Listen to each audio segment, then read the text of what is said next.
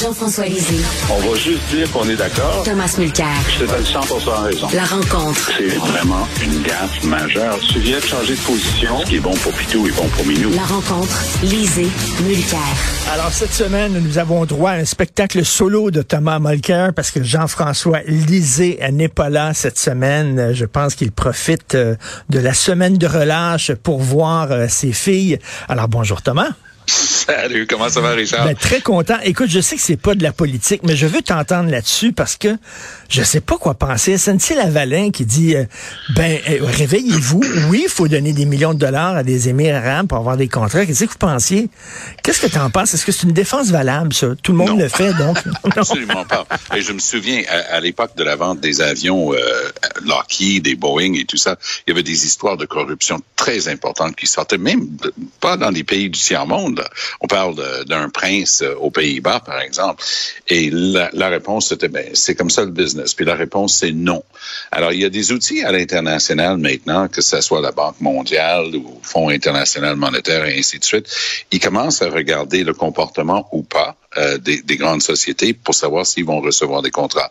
Alors, si c'est si ce qu'il racontait là était vrai peut-être à l'époque, ça l'est beaucoup moins aujourd'hui parce qu'on utilise ces outils-là. C'est pour ça que SNC Lavalin était obligé de se mettre à table, d'avouer ses fautes, de payer presque un, quart de milliard de dollars US, 250 millions en amende pour le comportement du passé. La compagnie réussit à survivre et mérite une chance aujourd'hui. Mais la corruption, est tellement répandu dans les contrats dans certains de ces pays, justement, ben que c'est effectivement très difficile. Je vais te raconter quelqu'un que je connais qui a une société d'ingénierie qui avait un contrat euh, avec l'aide du gouvernement du Canada qui faisait justement de l'aide internationale dans un pays euh, émergent, tu sais, qui avait beaucoup de difficultés.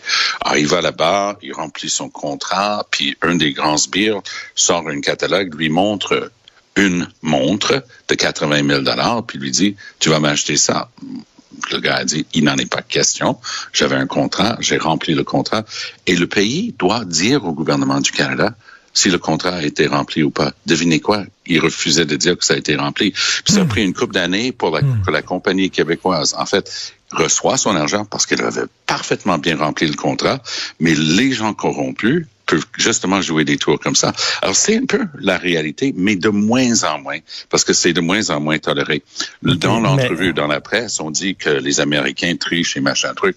Je vais vous dire, nous, on n'est pas très fort sur le enforcement, l'application des lois. Aux États-Unis, oh, là, faites très attention, tu vas te ramasser avec des menottes. Oui, mais mais mais c'est vrai que bon, c'est pas c'est pas une défense, tout le monde le fait, donc je l'ai fait, mais en même temps, en même temps, c'est ça les règles de la game? C'était ça à ben l'époque, c'est ça la game. C'était ça. Et je me souviens quand j'étais le chef de l'opposition. Euh, des gens de la SNC viennent me voir et disent, écoute, nous, on, a des trucs à régler euh, avec le gouvernement, puis on aimerait avoir ce break qui existe dans d'autres pays, parce que quand une, une compagnie américaine ou britannique se fait clencher, il peut faire ce genre de deal, tu sais, pour éviter d'être poursuivi au criminel, exactement le genre de deal que Jody Wilson-Raybould avait refusé de considérer pour SNC-Lavalin et que Trudeau s'est fait taper sur les doigts d'avoir regardé, tandis que c'est une question de poursuite. Les politiciens n'ont pas le droit de regarder ça. Ben, bref, mm-hmm. on a appris justement l'existence de cette demande. La possibilité existe maintenant en loi, en, droit canadien, d'avoir ce genre de, de suspension des poursuites si on admet notre faute, on paye des dommages et on peut continuer. Donc, SNC Lavalin, ah, je les souhaite longue vie parce que ça donne du travail à des milliers de personnes, pas juste au Québec, dans le mm. reste du Canada et ailleurs dans le monde. Et effectivement, il faut jouer clean dorénavant. Il faut dire non à ces pourris-là. Mais Richard, soyons pas dupes, là. Ben il y a un pipeline qui va traverser le Kazakhstan. Devine quoi? Il va falloir que tu graisses à toutes les 100 kilomètres. oui, c'est comme ça. C'est comme ça que la game se joue. Euh, bon, finalement, on a finalement délogé les manifestants au pont ambassadeur. Est-ce que, est-ce que toi, tes sources, qu'est-ce qu'ils disent concernant Ottawa? Est-ce que ça va traîner encore longtemps? Non, ça va être demain, apparemment. Ah oui. Euh, et ils ont décidé de, de mettre fin à la folie. C'était intéressant en fin de semaine. Je connais bien Bill Blair. En fait, je l'ai, je l'ai courtisé comme, euh, comme candidat pour nous autres en 2015, mais il s'est présenté avec les libéraux. Il, il s'est occupé de questions importantes pour Trudeau de sécurité, d'urgence et tout ça. L'ancien chef de police de Toronto, tu sais, c'est un gars qui connaît, s'y connaît un petit peu en police. En fin de semaine, euh, Richard, il a il parle pas français, c'est pour ça que vous l'avez pas dans, dans, les médias francophones en fin de semaine, mais il a pété une sainte coche okay. euh, à CTV, disant, écoute, je ne peux pas m'expliquer l'inaction de la police d'Ottawa. C'est inexplicable, c'était son terme. Et, ils ont dit une règle la semaine dernière pour essayer de montrer qu'il y avait quand même du mouvement. La police d'Ottawa a dit, dorénavant, on tolère plus, c'est trop dangereux. Ils se promènent avec des 5 gallons d'essence et de diesel. Nous, c'est fini cette folie-là, on les laisse plus se promener. Un, donc, je faisais du CTV hier euh, après-midi, puis un de nos journalistes était sur place à Ottawa. Il dit, regarde, alors tu voyais des gens avec des jerry cans, puis tu voyais des gens avec des brouettes, puis, puis des gros trucs à quatre roues là, que tu tires là, avec plein, plein, plein d'essence et de diesel. Il dit, de toute la matinée, j'ai vu deux policiers à Ottawa. Puis les gens, wow, ben les gens renforçaient, les gens renforçaient là, parce que samedi soir il y a eu un méga party avec feux d'artifice. C'est très bon quand tu as des canettes euh, de, de, gasoline partout. Alors avec des feux d'artifice, des feux de camp et, et je t'en passe. Là en fin de semaine, la question était est-ce qu'on amène la version moderne de la loi sur les mesures de guerre qui s'appelle la loi sur les urgences ou pas? Blair a dit c'est pas exclu. Trudeau avait déjà dit en fin de, avant la fin de semaine tout, que tout était sur la table. Mais attention, parce que cette loi-là exige quoi? Exige, un, une consultation avec les provinces impliquées. Pas si grave, il parle avec Ford tout le temps. Deux, ça exige une motion au Parlement dans la semaine qui suit l'imposition de cette loi. Trudeau n'a vraiment pas envie de faire ça. Mmh. Il y a un sondage en fin de semaine qui est sorti du côté justement anglophone. 16 un 6, 16 des Canadiens approuvent le travail de Justin Trudeau en ce moment, notamment à l'égard de cette question de la crise. Euh, le, le, le vice-président de la compagnie de sondage qui est dans le business depuis plus de 30 ans, il dit, j'ai jamais vu des chiffres comme ça pour un premier ministre canadien depuis la fin de l'ère Mulroney. Ouais. Alors, c'est là où il est rendu, Trudeau, et honnêtement, il y a quelque chose que je ne catch pas parce que je le connais quand même. Tu finis par connaître ton adversaire, tu es face à face. On a fait des débats, je le connais. C'est un gars avec beaucoup de pep, de l'énergie, puis du m'as-tu vu.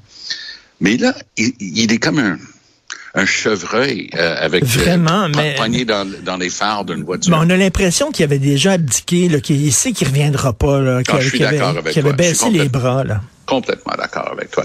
Après, après le mois de l'élection de, fin septembre, quand il a eu, il n'a jamais eu sa majorité.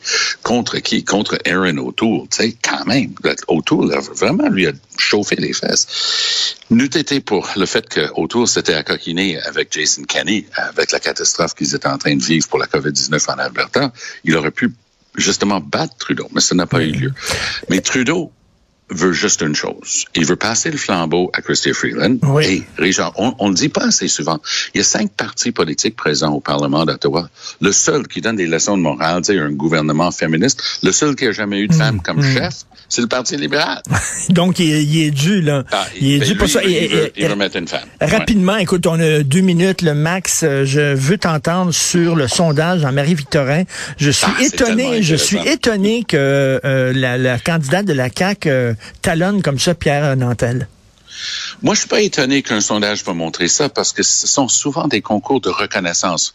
Tu dis CAC, tu sais que c'est le gouvernement, tu entends CAC tout le temps, puis tu réfléchis pas tellement est-ce que tu vas aller voter ou tu vas voter pour, tu dis CAC parce que c'est le gouvernement quand même. Et le Legault lui-même demeure très populaire, entendons-nous bien. Donc, moi, je pense que Nantel a un travail terrain à faire. Moi, j'ai gagné Outremont. Et un château fort libéral dans une parcelle Oui. pour le NPD qui avait jamais rien fait au Québec, parce qu'on a travaillé le terrain et on a, leur a vraiment fait une surprise dans Outremont, parce qu'on avait déjà identifié nos électeurs, puis on les sortait à 100 Et le matin du vote, j'avais 500 bénévoles pour aller mettre des des petits stickers sur les portes pour rappeler qu'il fallait aller voter. Wow. Donc, le, le- le Parti québécois va jouer son va-tout avec ça. Ils vont Hmm. tout bouger pour sortir le vote de Nantel. Pour mon argent, c'est Nantel qui, qui devrait l'emporter avec des chiffres comme ça. Ben tout à fait, mais en tout cas, c'est bon pour le PQ là, de dire ben regardez, là, on peut gagner, allez-y, sortez pas allez voter. Donc c'est bon pour eux.